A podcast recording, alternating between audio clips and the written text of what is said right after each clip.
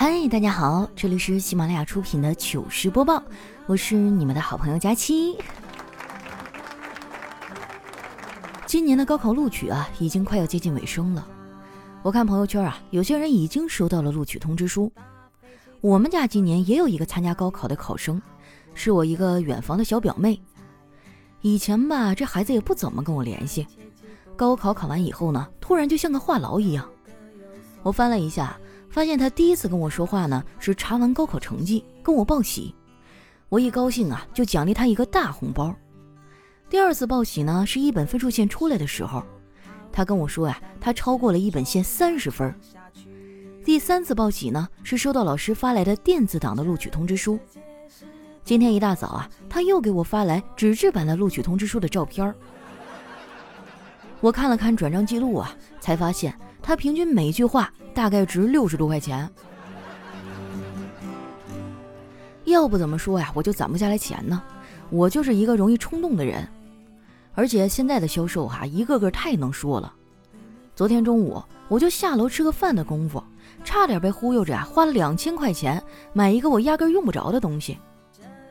还好丸子在一旁提醒我，我才恍然大悟，自己啊根本就拿不出来这么多钱。回来的时候啊，我们俩路过超市，丸子非要进去买零食。我说：“买啥零食啊？你不减肥了？”丸子说：“减啥呀，佳琪姐？减肥的次数多了，你就会发现，瘦其实是一种天赋。”从超市出来呀，我们在门口碰见了一个老婆婆，她坐在楼梯上，拿着可乐瓶子给她小孙子喂可乐，但那个小孩却一直在哭。我心想，不至于啊！我小时候喝可乐那都可开心了。直到我走近了呀，才闻到一股浓浓的中药味儿。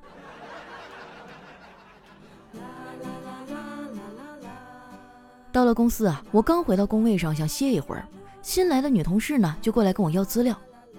说实话，我还挺欣赏这小姑娘的，也不知道人家那脑瓜子咋长的，别人会的她都会，别人不会的她也会。我把资料给他呀，然后拉着他闲聊了几句。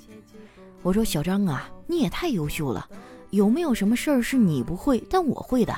你说一个，让我心里平衡一点。”他接过丸子递过来的薯片，说：“嗯，我不会胖。”这把我气的哈，我就没见过像他这么傲娇的人。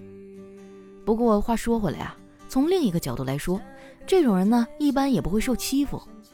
容易被欺负的反而是我这种没有啥锋芒的人。没办法，这个世界就是这样，怕得罪人的人啊，经常被人得罪。说起来呀，我应该是我们这群人里最好说话的了，就连丸子都总欺负我。我们俩约着一块逛街，丸子几乎每回都迟到。后来我觉得总这么纵容他不行，就想了一个办法，以其人之道啊还治其人之身。他有拖延症啊，总迟到，那我也拖，看谁拖得过谁。有时候呢，就算我先到了，我也不告诉他，就等他先联系我。后来呢，我都能通过他的话呀，判断他当时的方位。如果他问我，佳琪姐你在哪儿呢？那他一般是到了。如果他问的是你到了，那他肯定是没到，甚至有可能啊，连门都没出。上半年因为疫情啊，我几乎没怎么约丸子逛街。最近国内的情况稳定，商场的人多了，餐饮业啊也跟着红火了起来。现在去很多吃饭的地方都要排队了。前几天啊，我们家附近新开了一家网红餐厅的连锁店，丸子非要吵着去吃。本来办公室这几个人啊都没有啥兴趣，后来他说他要请客，哎，我们就勉为其难的决定陪他一块去吃了。我们几个呀约在餐厅见面，结果我们都到了，丸子还没来，还跟我们说啊他就在附近，但是死活都找不着地方。我告诉他说，你往前直走，看到第一个红灯路口啊，向右拐就行了。结果啊半个多小时过去了，丸子连个人影都没有，我的耐心都快让他磨没了。于是呢，我就给他打了个电话。电话接通以后啊，我问他，你到哪儿了？为啥这么半天还没到啊？他还振振有词：“我都过了两个路口了，都是绿灯，也没见到红灯呀。他这个脑回路啊，真的太清奇了，一般人都搞不定他。后来还是我出去接的他。他来了之后啊，我们才开始点菜。这家店的特色呢是肥肠火锅，我们之前都没有吃过，就在服务员的怂恿下点了一锅。火锅上来以后啊，丸子先尝了一口，然后热情地说：“你们快尝尝，这个肥肠真的好正宗啊，好纯正的猪屎味儿。”我们都陷入了沉默呀。那天的饭局散得格外的早。等丸子结账的时候啊，调调突然问我：“佳期啊。”你们女人都喜欢什么东西啊？眼瞅着就要到七夕了，我还没想好给我媳妇送啥礼物呢。你有什么好的推荐吗？就是五万以下、三十块钱左右的那种。我说三十块钱，那就只能送彩票了。到时候啊，你可以跟嫂子说，别人送的是礼物，我送的可是希望啊。调调冲我翻了个大白眼儿。我说正经的呢，多花点钱也行。给点建议，我说那你得看嫂子喜欢啥。调调叹了一口气，我也不知道她喜欢啥呀。我媳妇儿现在啊是越来越难哄了。佳琪，你说怎么样才能让我媳妇儿高兴呢？我觉得吧，让女人高兴有两种办法。第一呢是给她买包，第二就是给她讲笑话。调调一听啊，高兴坏了，这我会呀，讲笑话是我的强项。我说。我建议你啊，配合着买包一起使用，这样呢比较万无一失。调调点了点头，转头就回家了。结果第二天，这大哥呀满脸淤青就过来上班了。我没忍住啊，就问了一嘴，我说：“调哥，你这是咋了？”调调瞪着我说：“都赖你教给我的屁方法，一点都不好用，我还被我媳妇打了一顿。”我说：“不能啊，你是怎么做的呀？”调调说。昨天回到家呀，我就对我媳妇说：“亲爱的，我要给你买个包。”我媳妇听完，顿时露出灿烂的笑容。我接着又说：“嘿，我是跟你开玩笑的。”该，我觉得吊嫂揍他都揍得轻了。我估计调调这事儿还没完，没准现在啊，吊嫂已经在思考调调是不是已经不爱他这个问题了。不过呢，这也不能赖人家吊嫂。女人在爱里啊，很容易就没有安全感。昨天晚上半夜两点啊，我睡得正香呢，突然微信响了。我睡眼迷离，拿起手机来看了看，发现是单位里一位又老又胖的男同事发的。我发誓啊，我跟这个人连话都没有说过，就顶多在外面吃饭的时候碰见了，点个头。他那条信息的内容是：“宝贝儿，我老婆知道我们的事儿了，我已经承认了，你也承认吧。”刚开始的时候啊，我整个人都是懵的，后来起身喝了一口水，这才冷静了下来。我仔细的琢磨了一下这个事儿，觉得这条信息应该是他老婆发的，大概率是在试探。但是我招谁惹谁了呀？这也太冤了，跟我有什么关系啊？于是呢，我就回复他，我说：“你发错人了吧？要不我帮你转到群里问问吧。”然后那边哈就没声了。希望那哥们儿啊能顺利的通过这次考验。我有时候会觉得，女人真的有点可怕，她们的思维一旦发散起来，男人们是比不过的。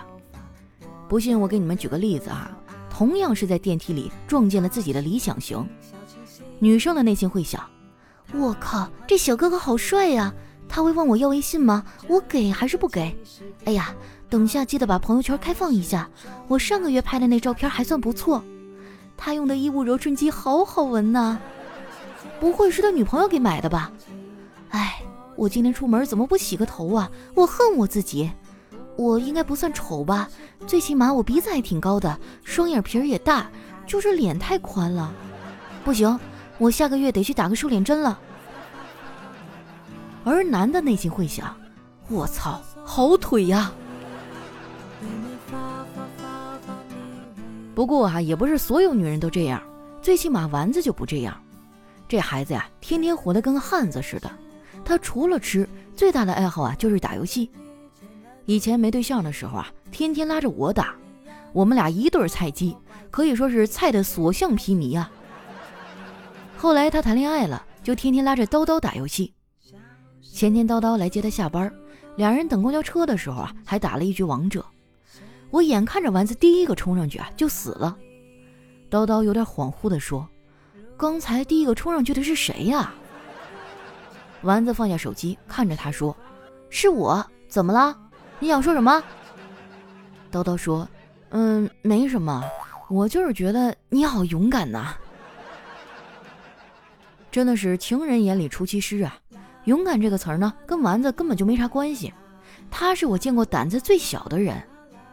不过你别看他胆子小啊，他却特别爱看鬼片儿。跟他一起看鬼片啊，刺激程度可以翻倍，因为你不知道他啥时候就嗷一嗓子吼出来了。上个礼拜呀，叨叨出差去外地开会，丸子就拉着我去他家里看鬼片儿。鬼出来以后啊，他吓得只有手指头，看着好像很紧张的样子。我也没在意呀，结果啊他突然抓住我的胳膊说：“佳琪姐。”你说那个鬼要是现在从电视里爬出来该怎么办呀？我说那能怎么办呀？你都有男朋友了，当然是让给我呀。我说的没毛病吧？这个世界的资源就这么多，总不能都多吃多占吧？你们是不知道啊，我想脱个单到底有多难。前几天我妈不知道又从哪儿给我淘了一个小伙儿，见面之后啊，我发现对方还不错。长相、个头、性格啊，我都很喜欢，对方对我也有好感。那次之后呢，我们又约着吃了几次饭，看了两场电影，但始终没有人捅破那层窗户纸，让我们的关系更进一步。我一想啊，难得碰到一个自己喜欢的，就决定用点方法，尽快的把他拿下。前天啊，他约我出去吃饭，我就提议喝点酒，他答应了。我们俩喝了几瓶啤酒。我就假装喝醉了，趴在桌上睡觉。本来我以为啊，将会有一个美好的夜晚，结果事实证明我想多了。他努力的拉了我好几次啊，都因为我太胖了，根本就拉不起来。夏天白粥，明治的红豆，一口清甜了却感受。有风经过海面上吃出数二。一段音乐，欢迎回来，这里是喜马拉雅出品的糗事播报。喜欢我的朋友呢，记得关注我的新浪微博和公众微信，搜索主播佳期，是佳期如梦的佳期。如果一期节目听不过瘾啊，也可以关注我的另外一档脱口秀节目，叫非常六加七。你可以搜索我的主页佳期啊，然后就能看到我的其他专辑了。那接下来又到我们留言互动的时间了。首先，这位听众呢叫佳期爱纸巾，他说：“穷则独善其身，富了呀就买三部手机、四个平板，同时听佳期的节目，体验一下三妻四妾的感觉。”来，佳期给我捶捶腿。好嘞，大哥，只要您不脱鞋啊，咱们俩万事好商量。下一位呢叫喜夏。他说：“佳期啊，我是女的，我们部门呢来了一个新同事。中午我和女同事啊带她去食堂吃饭，回来之后她就突然问：‘你俩结婚了吗？’我愣了一下，说：‘我们俩结婚法律不允许啊。’然后她就闭嘴了。我怀疑他呀是想跟我们两个单身狗炫耀自己已婚有娃，没想到啊被我一击毙命。”对哈，我觉得生活当中这种不太熟的人哈，偏偏多事儿。你说跟你有啥关系呢？聊聊工作不好吗？实在不行你就加个班儿。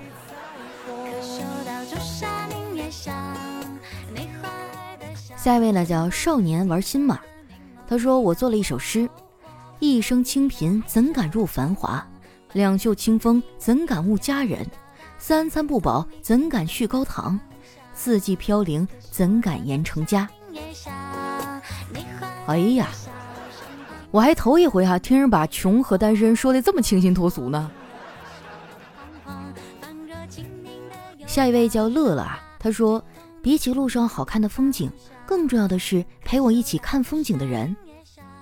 那这我太有体会了，就每天早上啊，我都和整个公交车上的人一块看风景。下一位哈叫小月月哟，他说有一个麻醉医生啊，说话的口音比较重。有一次呢，给一个大爷打硬膜外，医生问他：“脚麻吗？”哎，大爷没说话。麻醉医生觉得自己可能说话声音太小，继续问：“脚麻吗？”大爷继续不说话，和那麻醉医生啊大眼瞪小眼。这麻醉医生忍无可忍了，提高了嗓音说：“说话呀，脚麻吗？”大爷说：“麻麻。”啊，就是妈妈的意思。下一位呢叫月夜，他说我在排队买早餐，我前面那个女孩说。我要两根油条，不要牛奶，我自己带奶了。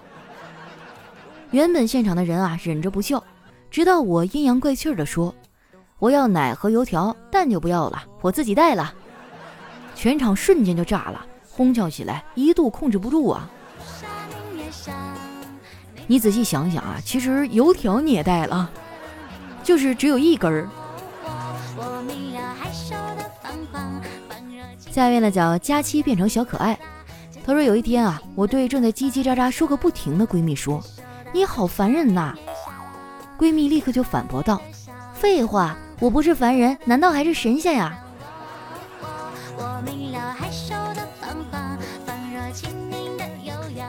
下一位呢叫孤影，他说：‘老婆说，小区边上的洗头房你去过没有啊？’我说：‘当然没有，我不是那样的人。’老婆说：‘听说里面新来了好几个年轻的。’我说你可拉倒吧，比你都老。你是听谁？啪！一个大嘴巴子就扇到我的脸上。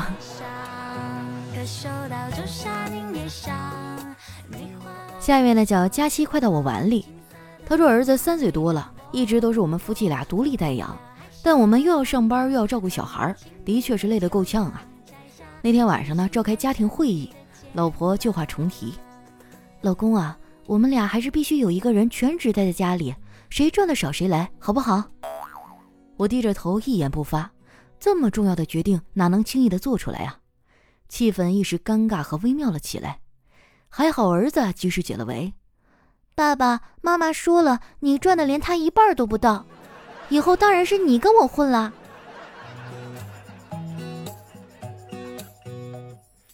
下面呢，叫佳期的心跳。他说：“有一天晚上啊，小黑拖着疲惫不堪的身体回到家，看见门口多了一双鞋，卧室的灯亮着，女朋友有节奏的啊啊的叫着。小黑顿时一脸的黑线啊，哭着跑去酒吧喝酒。第二天啊，女朋友过来找他，小黑就质问：那个男人是谁呀？女朋友疑惑不解的回答：没有男人啊。小黑继续问：那门口的鞋是谁的呀？你为什么在房间里啊啊的叫？”女朋友啊，哈哈大笑。老娘是在和电视里啊一起唱忐忑。门口的鞋是给你准备的七夕礼物啊。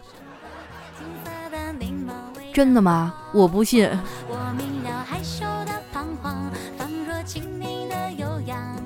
下一位呢，叫今天好热呀。他说：“老婆说，老公，今天我看见一帅哥，长得特别帅气，那胸肌啊特别的发达，一看就是个模特。”老公说：“是吗？”我再给你一次机会啊，重新组织一下语言。嗯，亲爱的，我今天看见一爷们儿打扮的跟个二百五似的，那胸肌啊肿得像馒头，一看就是乳房肿块，估计活不长了。老公说：“嗯，下次说话注意点啊。”好嘞。这家庭氛围真是和谐哈，就是不太现实。下一位呢叫佳期的陆墨，他说老公午睡之前啊，叫老婆给他泡一杯茶，老婆忘了。等老公睡醒的时候啊，他才想起这个事儿，连忙去泡茶。老公起来以后啊，发现茶是刚泡的，不能马上喝，因为口渴啊，他有点焦急，就在家里走来走去。老婆看见了，微微一笑，拿起茶杯吹了吹，说：“老公坐一会儿吧，别走来走去了，人走茶凉，可不是这个意思呀。”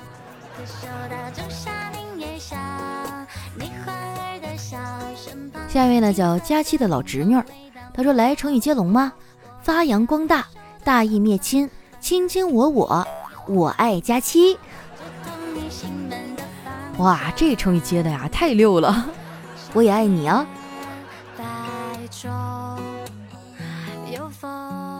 下一位呢叫瞅你漂亮，他说前几天呀，终于花了一百五十万提了一辆我梦寐已久的车，试驾签合同付款都挺顺利的。就是最后上牌的时候，哎，被尿给憋醒了。我觉得再让你喝二两啊，你还能接着吹。下一位呢叫郭家豪，他说逃课在寝室里睡懒觉，叮嘱室友啊，老师点名帮我答到。后来收到室友的短信，老师点你上黑板做题了，我冒着生命危险替你上去的。我说够哥们儿，晚上请你吃饭。室友说吃饭有个毛用啊，老师看你做错了，接着又点我上去做，我他妈压根儿就没敢吱声啊。结果给我记旷课了，这也是好兄弟啊！我觉得接下来一个月的饭都得你包。下一位呢，叫我是一个叉烧肉。他说新婚妻子问：如果我和你妈同时掉到河里，你先救谁呀？丈夫说：你第一次问这样的问题，我会原谅你的。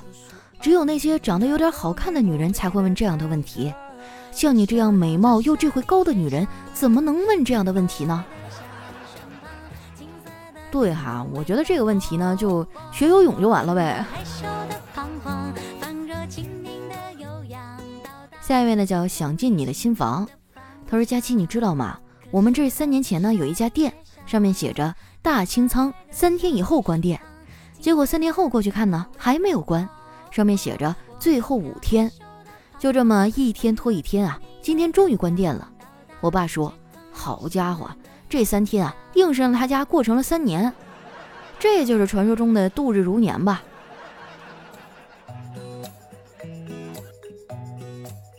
下一位呢，叫听友二二四零幺零四四七，他说嫦娥呀偷吃了后羿的药，飞到月亮上去。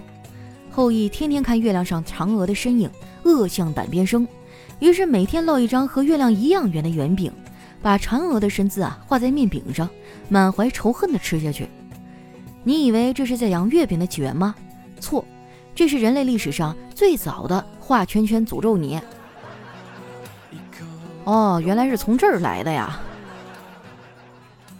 下一位呢叫何必哥哥，他说有一天语文课上让小黑用长城造句，小黑说长城很长，老师不高兴说不行，再造一个。小黑更不开心了，把头一扭说凭什么？我又不是秦始皇。